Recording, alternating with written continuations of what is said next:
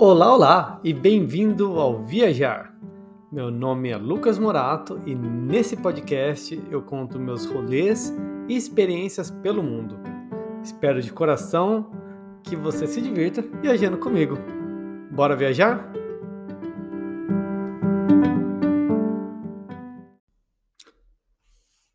Quando eu tinha mais ou menos 12 para 13 anos, eu li uma coleção de livros chamada As Brumas de Avon, que conta a história do rei Arthur sob a visão da irmã dele, a bruxa Morgana.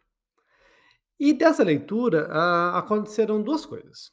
A primeira, eu decidi deixar de ser católico, depois de ver o começo da religião e como eles tinham destruído ah, as religiões lá celtas e tudo mais lá da Inglaterra, fiquei revoltadíssimo com aquela situação. E o segundo, o segundo efeito desse livro sobre mim foi querer ser bruxo. É, não tinha Harry Potter ainda, ou já tinha? Se tinha, estava começando, mas eu decidi que eu queria ser bruxo. Porque a Morgana era uma bruxa ela era maravilhosa, e eu também queria ser. E daí, essa vontade de ser bruxo me levou a fuçar muitos livros e procurar histórias e tudo mais. E se você era um aspirante a bruxo no final dos anos 90, você eventualmente ia encontrar algum livro do Paulo Coelho.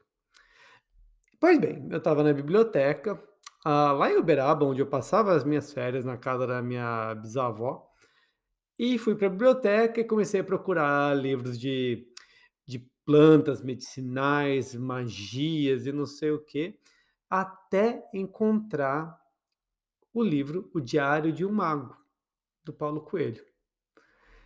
E esse livro foi, obviamente, impactante na minha vida. Eu achava aquilo muito bacana. E fiz vários daqueles rituais e tal que ele fala. Foi incrível, adorei. E esse foi o meu primeiro contato com o caminho de Santiago que é o que o Paulo Coelho conta nesse livro, um pouco dessa parte espiritual ou mística, adoro essa palavra mística. E, e eu achei aquilo incrível, foi a primeira vez que eu ouvi falar do Caminho de Santiago. Anos depois, falando sobre isso, falando sobre viagens, eu descobri que a minha mãe gostaria de fazer o Caminho de Santiago. Ah, ela ainda não fez, então, mamãe, hora de começar a planejar isso. E eu comecei a pesquisar mais, comecei a ver alguns filmes. Tem um filme da Bruna Lombardi, se não me engano, uh, sobre o Caminho de Santiago, que é bem legal. Tem alguns livros, tem muitas histórias. E o Caminho de Santiago começou a, a ser algo que me interessava mais. Dito isso, muitos anos depois, já com meus vinte e tantos anos, e eu comecei a pensar mais a sério sobre a volta ao mundo e decidi que o Caminho de Santiago ia fazer parte da minha volta ao mundo, porque eu já tinha conhecido pessoas, já tinha tido colegas de trabalho que tinham feito e todo mundo gostava e ninguém conseguia descrever o porquê que adorava, mas que era muito incrível. E então eu decidi que eu também ia fazer.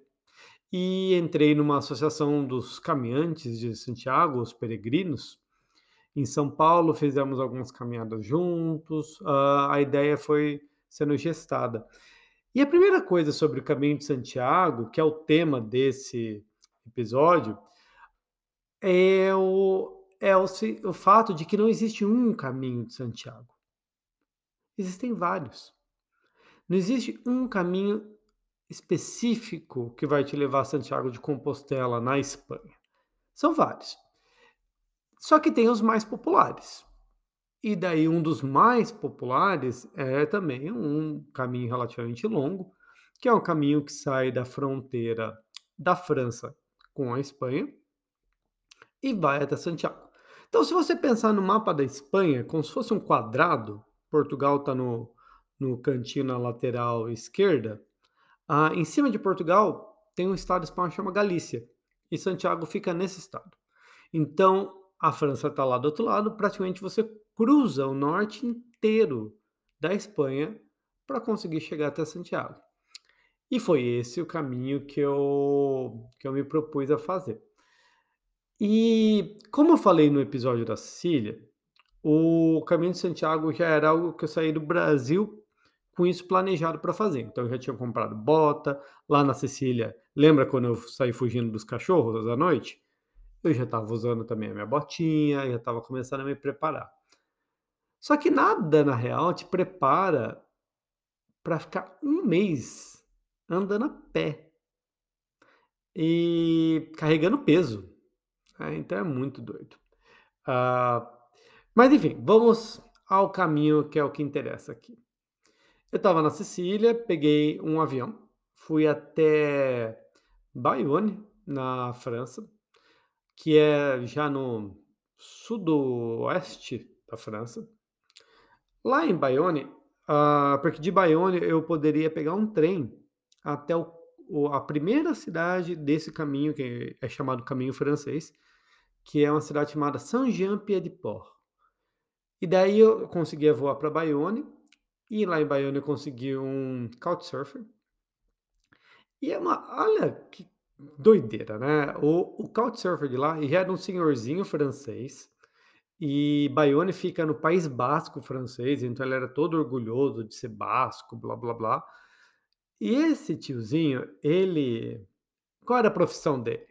Ele era funcionário público, ele era mecânico. Não. Ele era tocador de órgão de igreja.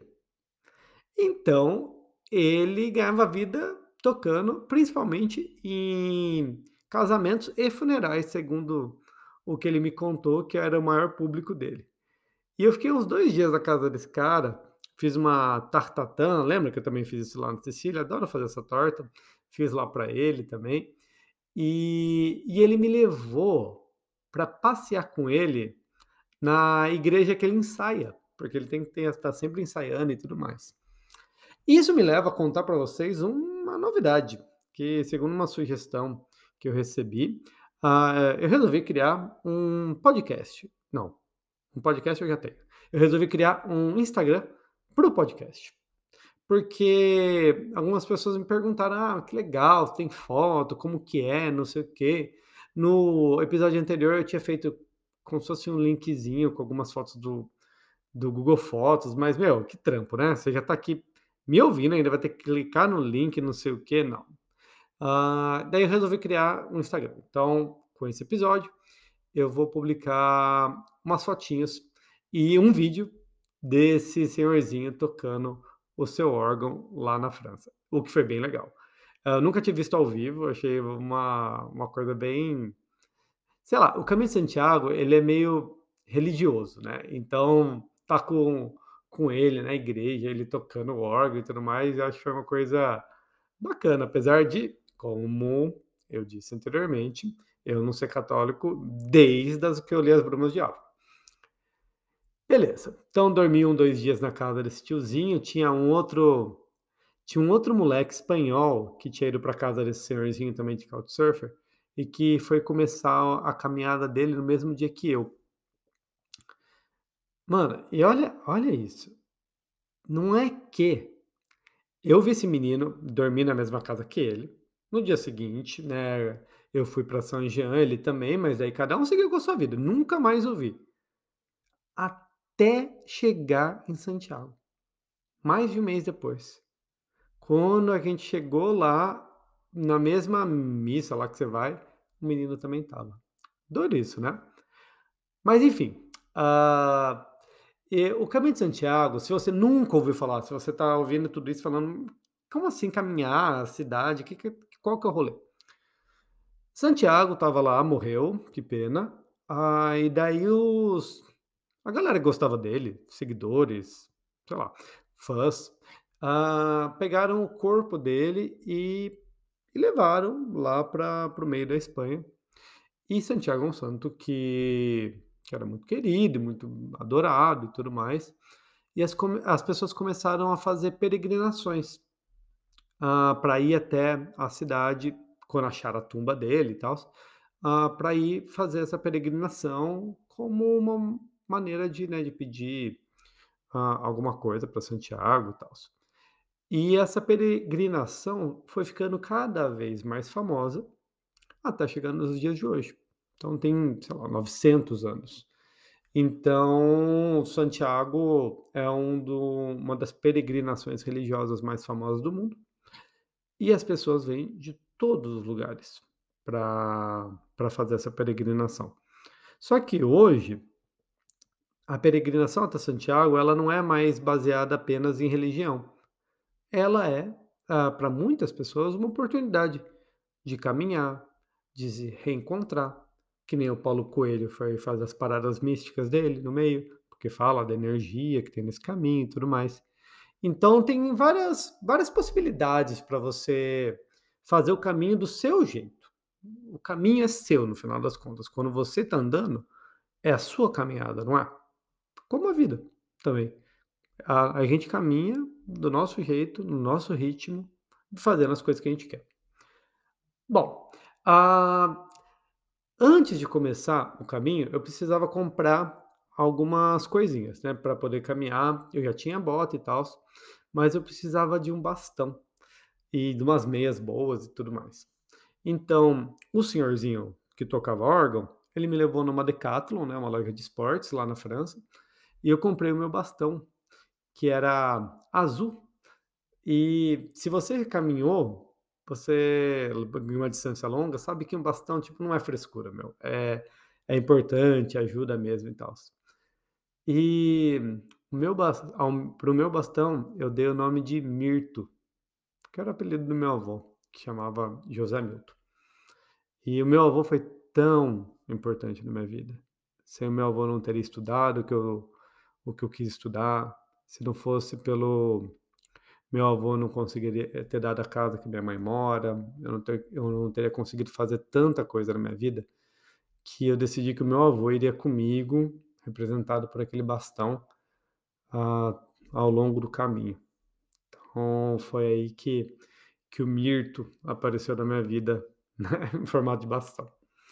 Ah, e foi isso. Então estava preparado, mochila pronta. Ah, fui para Saint-Jean, peguei meu trenzinho, cheguei lá. Saint-Jean é bem começo, uma cidade medieval, bem começo de caminhada mesmo. Você vê que é uma cidade que tem um, um clima, tem um clima diferente. Tá todo mundo ali naquele, naquela excitação, aquela coisa assim, uhul, vamos caminhar, uhul, vamos lá, nada vai nos parar e tudo mais. Então tem uma galera que tá lá, e é todo dia, porque você não vai para São Jean para ficar muito tempo. Geralmente as pessoas ficam duas noites lá, no máximo, porque querem, obviamente, começar a caminhar. E também foi a mesma coisa comigo. Cheguei lá, eu arranjei onde dormir, uh, porque isso né, eu vou falar bastante, que todo lugar que você para né, ao longo do caminho, toda cidadezinha, vilarejo, cidade grande, não importa, sempre vai ter muitos albergues e muitas pensões uh, voltadas especificamente para os peregrinos. Então, encontrei a minha, comecei a conversar com a galera, e naquela primeira noite eu lembro de um maluco sueco que estava vindo a pé desde Estocolmo, mano. Estocolmo até aquela fronteira é para mais de mil quilômetros. Então, você já vê que ali a galera leva a sério mesmo a história da caminhada. Conversei, foi legal e tal, uh, cada um contando, pessoas vindo de vários lugares e tudo mais. Ah, e daí você começa a se perguntar: por que, que eu tô aqui? Por que, que eu, eu vim aqui? Qual o sentido, né? Ah, mas você não sabe, não tem muito como saber, não, viu, meu bem? Não dá é uma coisa que você vai chegar e falar assim: ah, eu quero caminhar, porque daí eu vou conseguir, não sei o quê. Não, não tem. Você tá perdido que nem segue em tiroteio, você tá falando, caralho, mano, vou vou ter que caminhar e, e de Saint-Jean, para, que é a primeira cidade, para a segunda cidade, que chama Roncesvalles, Roncesvalles, na Espanha, que já é na Espanha, você tem que atravessar os Pirineus, meu bem. Os Pirineus é a, é a montanha que separa a Espanha da França. E é uma montanha mesmo. Então, o primeiro dia da caminhada do Caminho Santiago, do Caminho Francês, é um dos dias mais difíceis, porque você tem que subir e descer a fucking mountain. Então, você tem que tá embalado. Ah, falando nisso, vamos para o primeiro dia, então. Ah, fui lá, conheci galera, caminhei, Saint-Jean, bonitinha. Ah, acordei no dia seguinte, todo mundo acorda cedo para começar essa caminhada. Tem alguns dias em que a montanha está fechada, porque dá muita neblina, ou tá muita chuva e tal. Então, tem lá uma plaquinha falando se está aberta ou está fechada. Nesse dia estava aberta. E lá fui eu. Assim que eu saí do caminho da, da hospedagem, eu comecei a caminhar com a minha mochila. E eu me dei conta que, mano, não ia rolar. Eu tinha pesado ela no dia anterior, lá numa lojinha, e ela estava pesando, sei lá, uns 13 quilos. E eu estava sentindo aquilo muito pesado nas minhas costas, assim. Eu falei, meu, eh, como que eu vou carregar isso? E daí, galera, foi, foi quando veio o primeiro, primeiro momento do caminho de Santiago para mim, que foi eu perguntar para mim mesmo: eu preciso disso tudo que eu tô levando? Eu quero carregar tudo isso nas minhas costas? E daí eu falei: não, não, eu, eu quero ir mais leve, eu quero ir de uma maneira que seja mais fácil para mim. Então, do, o que eu não preciso disso aqui? Então, tendo caminhado da 100 metros, eu parei, abri minha mochila, eu tinha lá um barbeador elétrico, eu tinha umas coisinhas e tudo mais. Ah, só que quando você vai carregar aquilo nas costas muito tempo, qualquer grama faz a diferença. E eu tirei o barbeador, tirei umas, um excesso de camisetas que eu também tinha e tal. Mais ou menos um, um quilo, um quilo e meio de coisa eu consegui tirar. E eu parei na primeira igreja. Cheguei ali, tinha uma, uma senhorinha limpando.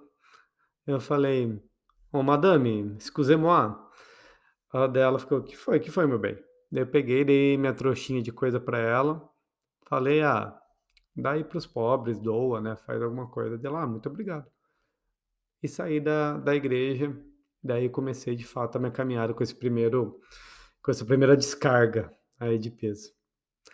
E o primeiro dia foi exatamente o que é o que eu acabei de falar, é subir e descer uma montanha. Então, uh, não é fácil, principalmente, óbvio, a parte da subida, porque é o seu primeiro dia também, seu corpo ainda está super uh, não, não adaptado a todo, todo o rolê que você vai fazer.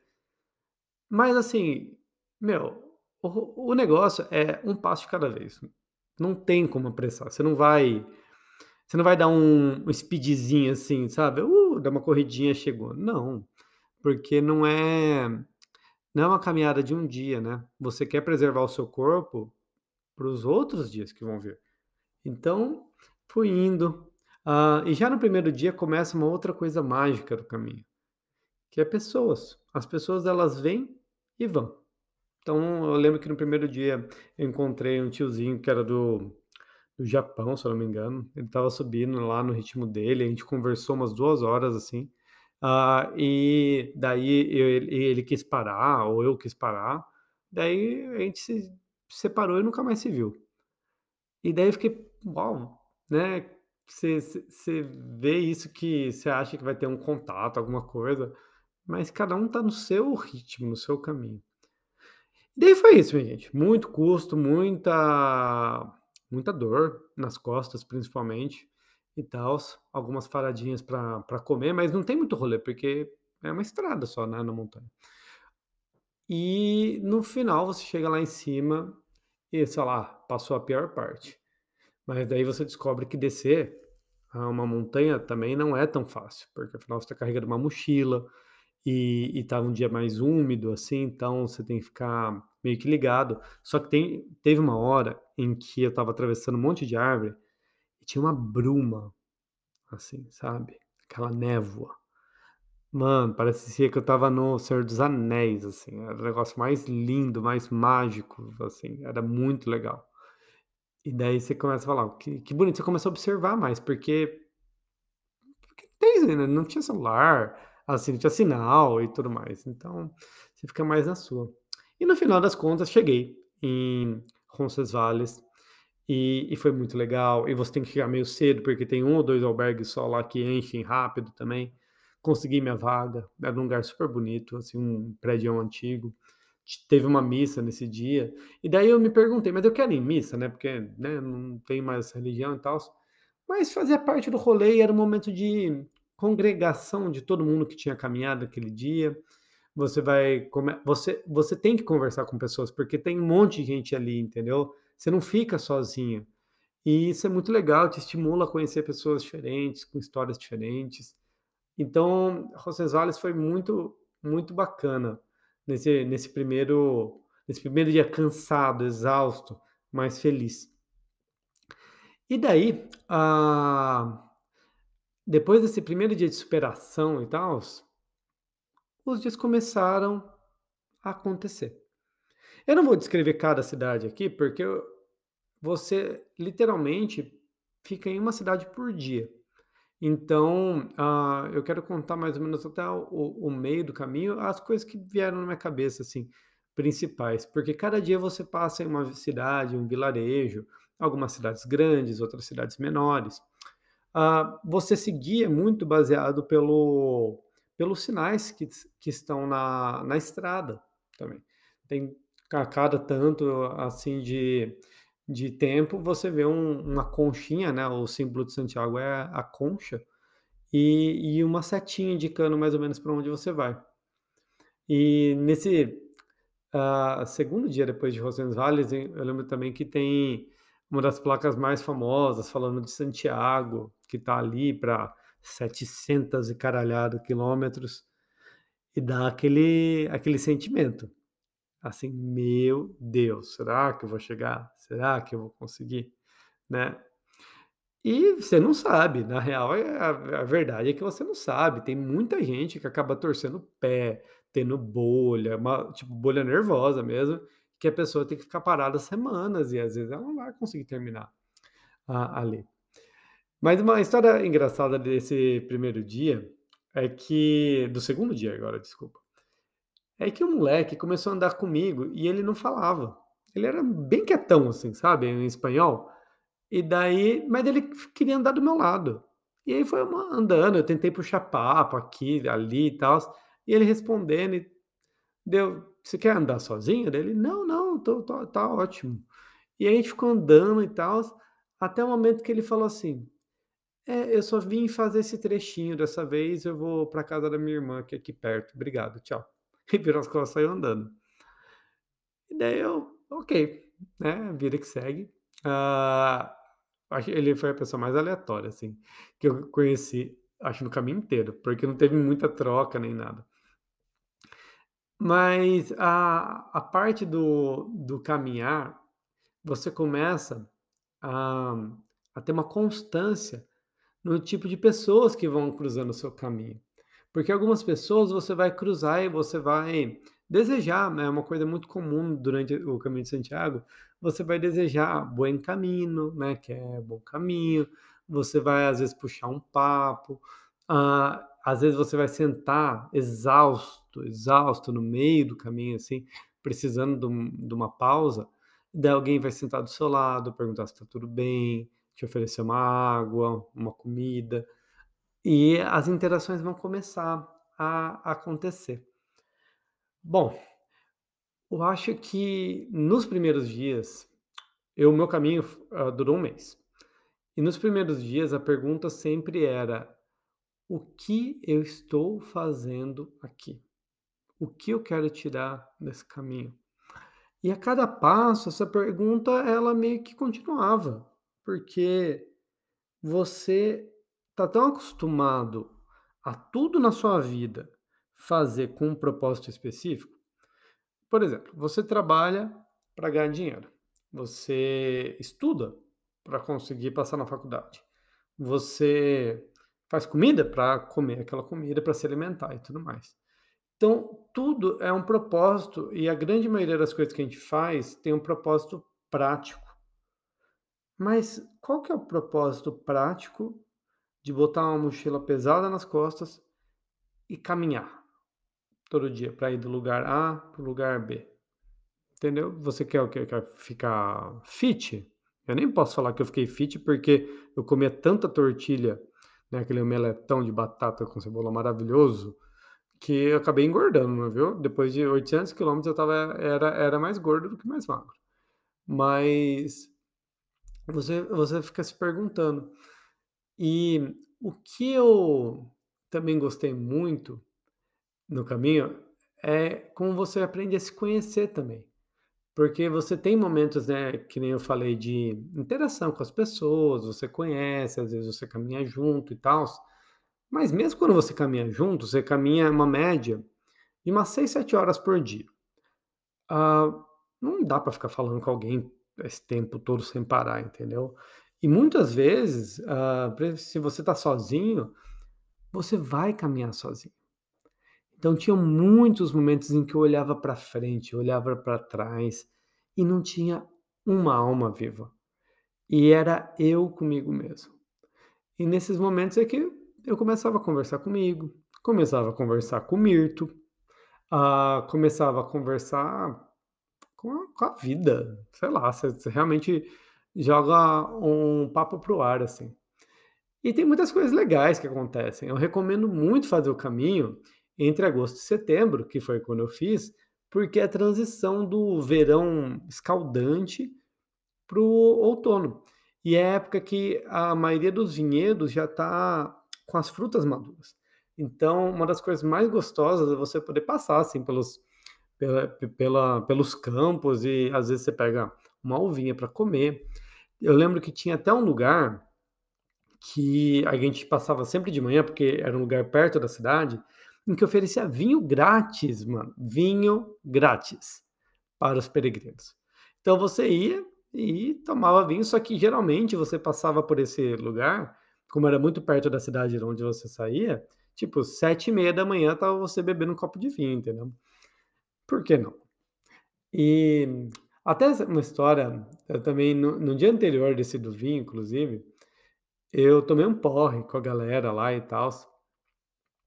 E e não foi muito legal, porque tá caminhando, assim, é legal você conhecer as pessoas e beber um pouco, mas no final você sempre dorme nos abrigos, né, no e e é coletivo, com todo mundo roncando, peidando junto, aquela coisa assim.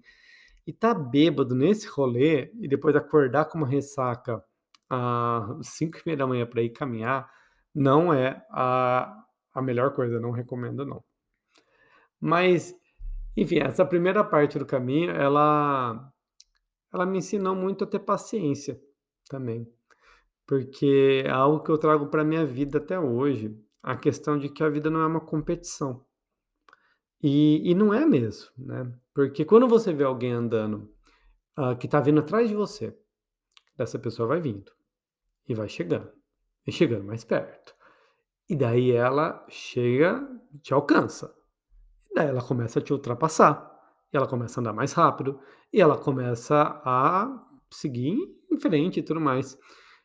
Naturalmente, você começa a pensar em seguir ela, você pensa em apertar o seu passo também, ah, e principalmente se alguém olha como a nossa cabeça é doida, em que teoricamente você não aceita que uma pessoa daquela te ultrapasse. Ah, mas é, é muito novo, mas é muito velho, mas é muito magro, mas é muito gordo, blá, blá, blá, blá, blá, e é só a mente falando, não, mas você é, é melhor do que isso, você pode mais que essa pessoa, então você tem que andar mais rápido também. E daí é você, mano, que tem que pegar e se acalmar e falar assim: isso não é uma competição. Isso é o meu caminho. E lembrar aquela frase clássica que muita gente ouviu e eu ouvi várias vezes, ah, que é: "Caminhante, não há caminho. O caminho se faz ao caminhar". Isso não é filosofia rasa, isso é uma grande verdade. O caminho é onde o teu pé está. E é o caminho é você que decide para onde seus pés vão. E a velocidade e o ritmo e o a observação são seus também. Ah, tem uma escultura linda com que mistura um pouco Cervantes e o Caminho de Santiago, que fica no alto do morrinho, que você tem que passar quando você está ah, fazendo, que conta bem sobre isso. Deixa eu só dar uma pequena pausa Prontinho. Nesse morrinho, eu estava subindo ele, você vê lá no alto as esculturas, eu conheci uma moça que era brasileira. E ela estava conversando comigo, hã, falando que estava ali, hã, que só naquela região ela estava há uns 5 dias. Porque ela tinha ficado cansada e eu acho que ela tinha se machucado um pouco, e ela estava chegando na cidade onde ela ia chegar, ela tinha planejado um um um albergue lá, e no meio desse caminho, no meio do mato, ela encontrou um convento, umas freiras lá, e ela resolveu entrar para dar uma rezada e as freiras vieram conversar com ela, abençoar e tudo mais, o caminho dela, e convidaram para ela ficar lá. E olha que da hora, tipo, ela ela pensou assim, ela ela falou: "Lu Lucas, eu sou uma pessoa muito planejada, tudo na minha vida acontece, ah, de acordo com o que eu quero, da maneira que eu planejo". E naquele momento eu estava com tudo planejado já. E eu tenho meu voo de volta marcado já para o Brasil e eu tenho certos dias para fazer esse caminho de Santiago inteiro. Mas naquele momento eu cansei de todo esse peso que eu trago minha vida inteira de de planejamento e e de controle das coisas, e eu resolvi simplesmente dizer que sim, que eu queria ficar lá e ajudá-las. E fiquei lá há 5 dias quase cozinhando e e recebendo outros peregrinos que também paravam naquele convento e pediam abrigo e tals. E ela ficou com aquelas com as freiras lá quase 5 dias, tipo, teoricamente, hã, desorganizando todo caminho dela que estava, assim, com a com tudo planejado para ela poder voltar e terminar e tudo mais. Porque é um pouco isso que você tá na estrada, olhando aqueles campos o dia inteiro e tudo mais, te dá uma sensação de liberdade, de que não, que não é tudo tão planejado, olha ao seu redor, aproveita onde você tá. Ah, e eu sei que se você tá ouvindo isso e você tá, sei lá, tá ouvindo esse e e eu falando aqui voltando do trabalho ou no ônibus, ou ou depois de um dia muito pesado, alguma coisa assim, fala: "Ah, é fácil falar, né, difícil fazer". E é difícil mesmo fazer. É difícil mesmo você deixar um pouco de lado, nem que seja temporariamente, nem que seja naquele caminho que você tá, ah, por alguns dias, mas que você consiga essa desligada de ser control freak, que é o que nós todos somos no dia a dia. Foi muito legal. Essa menina depois na até na hora de descer o morro, ah, ela já desceu num ritmo dela, eu estava descendo no meu também, se eu ficasse indo muito devagar eu ia machucar meu joelho. Daí eu vi ela mais uma vez só, e também ela seguiu o caminho dela, eu segui o meu. Ah, mas são reflexões, assim, que de desse tipo, que acontecem com muita frequência. E você encontra gente encontrei gente da Austrália, encontrei gente da Romênia.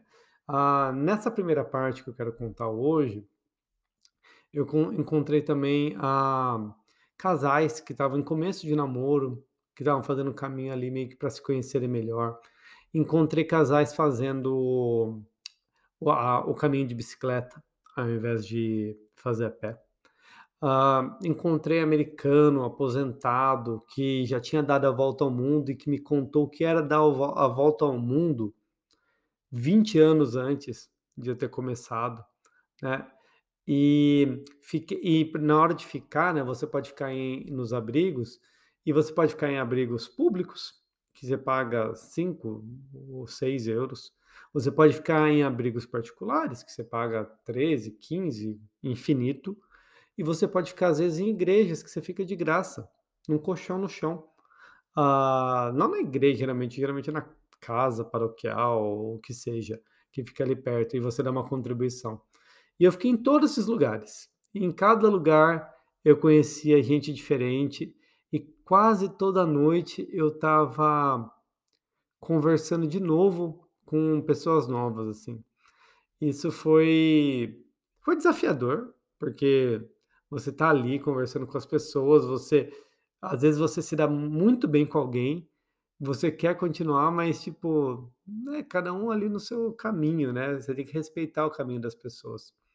Mas principalmente dessa primeira parte, o que eu trago é justamente a sensação de não de solidão, mas de plenitude do estar sozinho.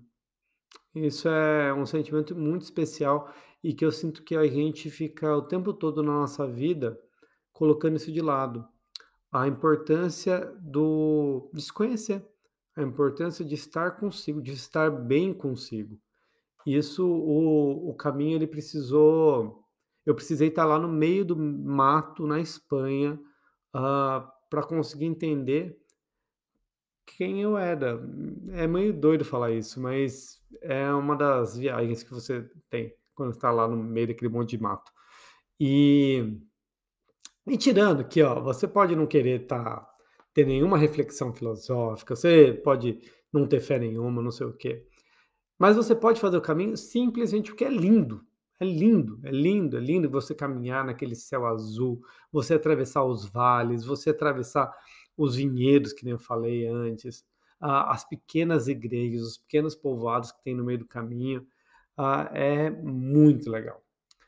E, e foi isso. É sobre isso que eu queria falar hoje, dessa primeira, dessa primeira parte do Caminho de Santiago, que eu divido ah, basicamente antes e depois do Hector. Mas quem é Hector? Bom, isso vai ficar para próxima, para o próximo episódio, onde eu vou contar ah, como quem é o Hector e como foi o final do meu do meu caminho de Santiago. E, e é isso. E você? Tem vontade de fazer o caminho de Santiago? Já fez algum caminho ou alguma caminhada longa? Ah, o que, que você pensa que poderia vir para você no seu caminho? Enfim, ah, eu espero que vocês todos estejam bem, que esse episódio tenha somado, ajudado a pensar alguma coisinha nova. E a gente se vê no próximo episódio. Um beijo e até mais.